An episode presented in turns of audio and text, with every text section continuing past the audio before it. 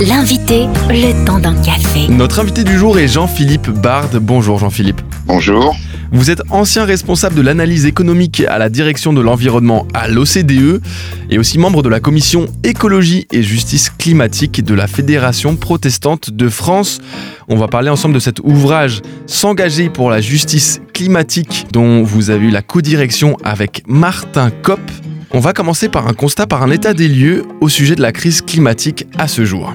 Alors l'état des lieux en matière de changement climatique n'est pas, n'est pas très réjouissant. On sait que le réchauffement de l'atmosphère a été de 1,1 degré en moyenne au cours des dix dernières années, euh, ce qui est exceptionnel. Et euh, on peut voir, maintenant on en parle de plus en plus dans la presse, les conséquences aussi bien au niveau national, je dirais, dans un pays comme la France, qu'au niveau international, les phénomènes météorologiques extrêmes, la désertification, le recul de la biodiversité, la sécurité alimentaire, l'acidification des océans, l'augmentation du niveau des mers qui peut être de 15 à 30 cm d'ici 2050 et même de 50 cm à 3 mètres selon en 2300 selon euh, les scénarios.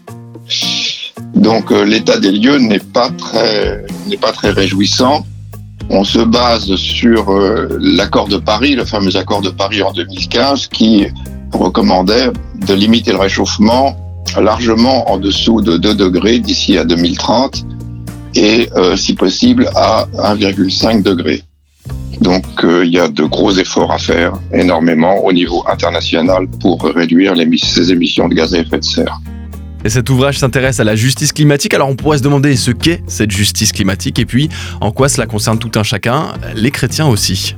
Bon, cet ouvrage se concentre sur la notion de justice climatique, c'est-à-dire que les, impacts climatiques euh, impactent très, euh, très différemment euh, les pays, une part, et à l'intérieur des pays, les catégories sociales. Ce sont toujours les plus pauvres qui sont, qui sont les plus impactés. On donne quelques éléments et quelques chiffres dans ce livre qui sont euh, impressionnants. Par exemple, 3,3 et 3,6 milliards d'humains vivent dans des contextes hautement vulnérables au changement climatique. La, mortalité euh, des au changement climatique est 15 fois supérieure pour les populations vulnérables. Enfin, il y a beaucoup de chiffres comme ça.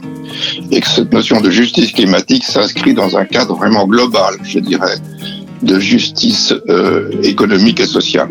Alors en ce qui concerne l'engagement des chrétiens, c'est vrai qu'il a mis, longtemps à se déclencher et euh, depuis quelques années, euh, la prise de conscience est très nette, aussi bien au niveau protestant que catholique. Et le livre fait un historique. Euh, il y a un chapitre qui fait un historique de cet engagement en France, notamment des églises chrétiennes et du protestantisme en particulier. Et il y a aussi des réflexions théologiques sur cette notion de l'intendance, puisque si on étudie le livre de la Genèse, au fond, l'homme est mis dans le jardin d'Éden pour le gérer, pour le protéger et le gérer de, un peu, je dirais, en bon père de famille. Donc il y a toute cette euh, problématique, elle est bien maintenant prise en compte et on voit d'ailleurs une multiplication des ouvrages publiés euh, sur ce thème de la réflexion biblique et théologique. Et la Fédération protestante de France, en l'occurrence, euh, s'y engage beaucoup, de même que la Conférence des évêques de France, par exemple. Et pour retrouver cet ouvrage à partir du 21 octobre, S'engager pour la justice climatique aux éditions Scriptura,